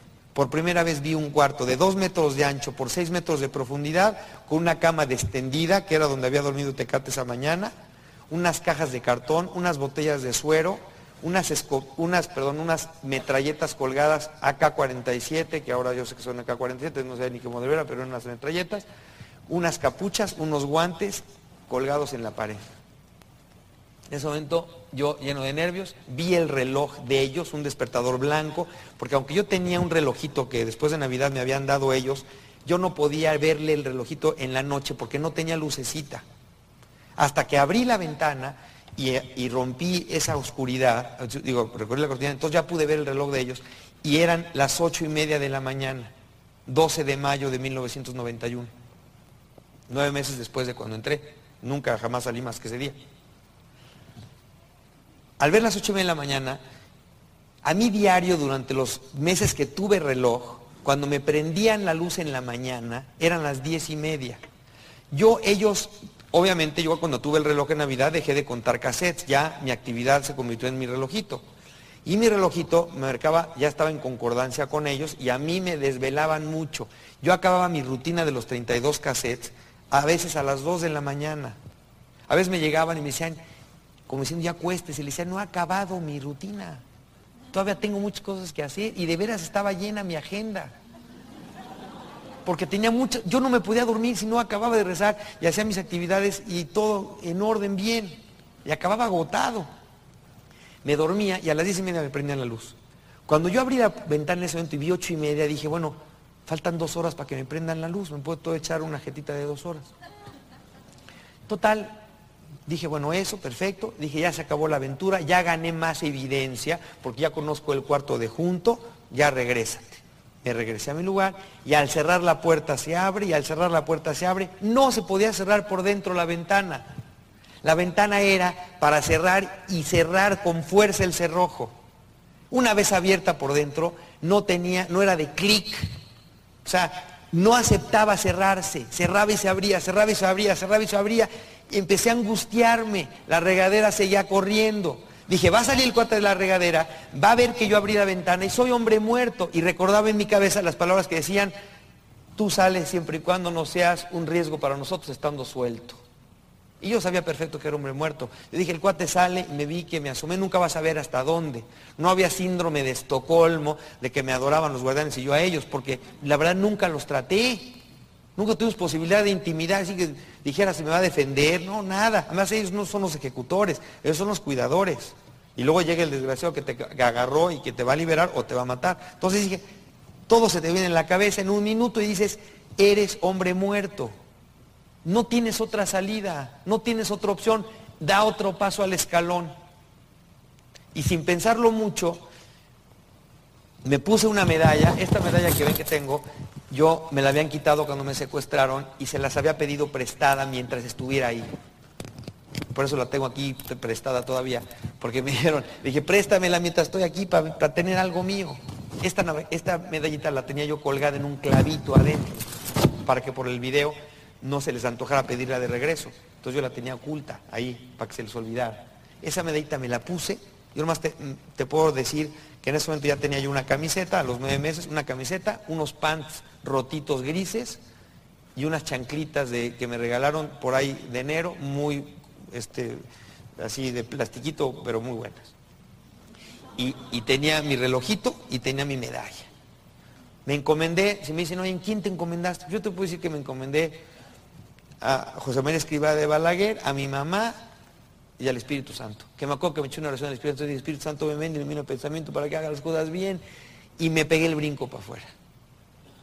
Me aventé para afuera, no me acuerdo cómo, salí, caminé seis metros hacia donde emanaba la luz, me asomé por esa luz y en ese momento en la tercera recámara, o sea, en la siguiente de los guardianes, vi una ventana abierta con una bugambilia atrás. Obviamente yo dije, a ver, o me regreso a mi cuarto, que está ahí la ventanita, a los seis metros, o me voy por aquí y ahí está una ventana.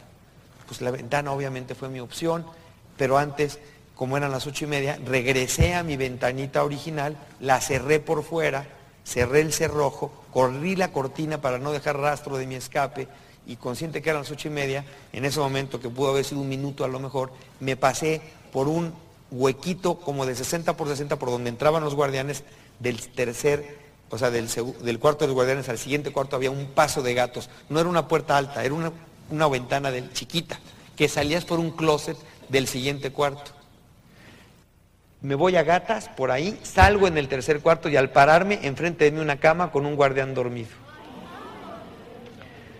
Pero la ventana ahí. Y aunque el guardián estaba ahí acostado, cubriéndose un poco la luz de la mañana, porque era ocho y media de la mañana, que yo como les digo, mira, si este cuate estaba medio adormilado y oyó pasitos, había cinco guardianes en la casa. Obviamente no te imaginas que es el rehén. Pues te imaginas que es otro cuate que pasó y había otro cuate lavando trastes en la cocina, había dos cuates dormidos, el de la regadera, el dormido y Tecate poniendo el fax. Así estaban las ubicaciones que después supe. Yo en ese momento salí y vi un cuate acostado ahí. Ese cuate acostado estaba tapándose así la luz de la ventana de la bogamilia, en la, el buró había un arma, ni se te ocurre agarrar el arma, porque tú vas por la ventana, ese es tu objetivo. Tu objetivo es no perder una milésima de segundo para llegar a la ventana. Y la décima de segundo es desviarte a la energía de agarrar la pistola para hacer un ruido y se despierte ese cuate. Entonces tú te vas derecho a la ventana, me salí por la ventana, estaba en una planta baja, pegada en un garage largo, y me cobijé en el murete, pero por fuera de la ventana, estaba abierta la ventana, y me cobijé de lado, me salí por el lado del garage y me quedé así hecho bolita a gatas detrás del pretil del tercer cuarto. Estaba todavía a 20 metros de mi portón, por un garage de estos largos de 3 metros por 20, en donde me fui gateando abajo de las siguientes ventanas, en donde oí el ruido del fregadero, donde está el otro cuarto estaba en la cocina, y seguí gateando. Había una puerta abierta, en donde yo, ahí sí me la jugué un poco en gatear rápido para no ser visto. No me vieron, bueno, pues así fue. Llegué al portón en la parte interna, abro el seguro de la puerta, y en ese momento estaba yo en la calle. Así como se los cuento, recogí dos veces el pasador, estaba en la calle, el secuestrado en la calle. Greña hasta los hombros, la barba recientemente recortada, porque me la había recortado el primero de mayo. Me la recorté dos veces, el 18 de diciembre y el primero de mayo. Esto el 12 de mayo, de manera que no tenía mucha barba, pero tenía la greña larga. Y en ese momento lo cerré y, atrás de mí la puerta y dije, ahora sí que patas, ¿para qué te quiero? y correr como loco, que la verdad es que nunca perdí, gracias a Dios, la condición física y pude correr y la adrenalina a mil, ¿no? Me refugié en la casa de enfrente, en una casa azul, en donde me refugié, porque vi una, una, señora saliendo, estaba platicando con una comadre y yo me le metí a su casa, como de asalto. No tardó nada el señor de la casa en salir a patadas y sacarme de ahí. Corrí dos cuadras, y vi un taxi en la esquina, que estaba leyendo el periódico, dominguito, ocho y media de la mañana, me le subí al taxi, le dije, llévenme a un hospital porque tengo estoy enfermo y necesito un hospital. Y el señor empezó a llamar ayuda.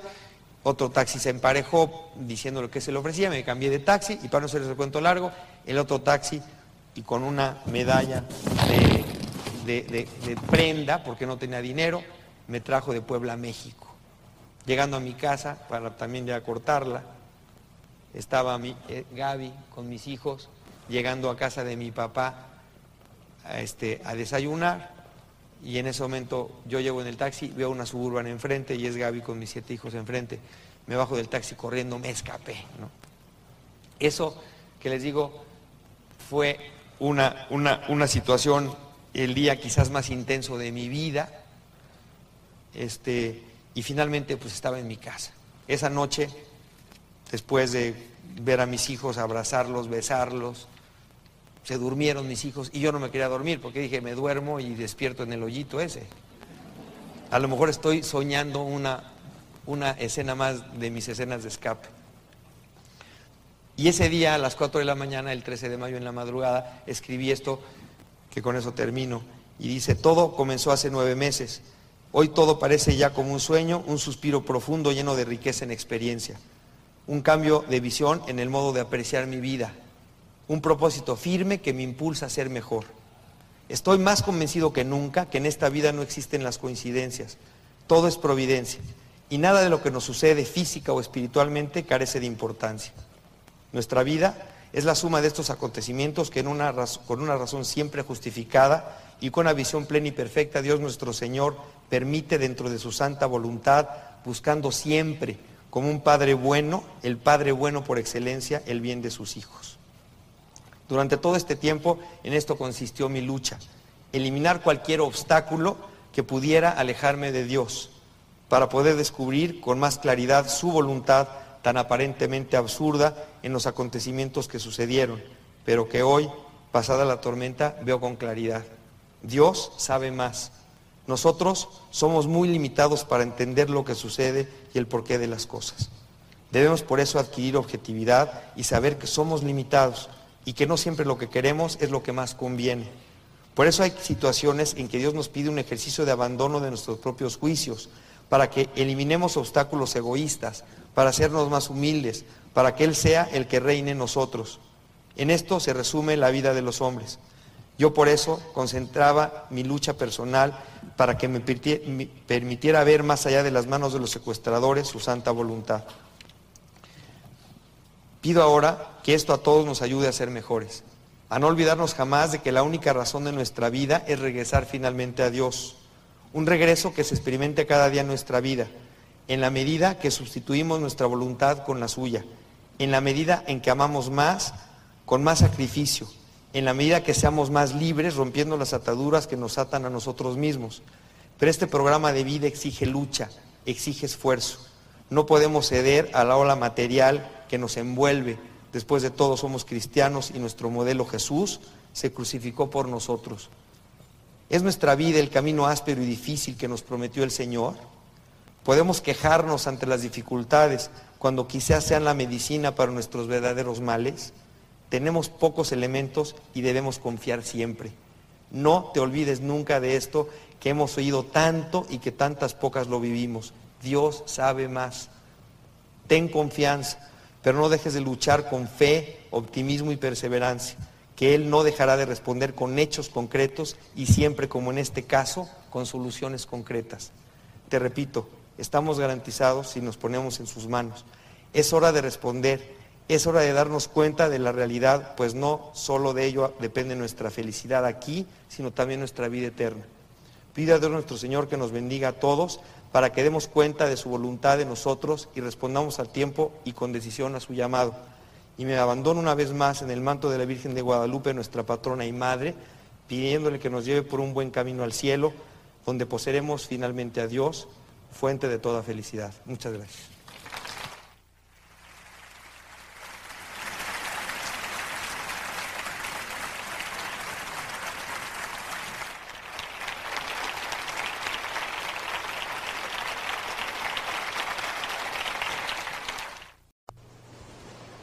Y hasta aquí el programa de hoy.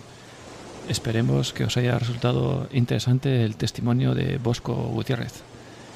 la próxima semana tendremos otro interesante invitado. Buenas noches y hasta la próxima semana. Para contactar con este programa puedes hacerlo en el correo electrónico ciegos en el mundo o bien en el número de WhatsApp 91 0 60 70 93. Yo soy Arturo Fernández y esto es Ciegos en el Mundo.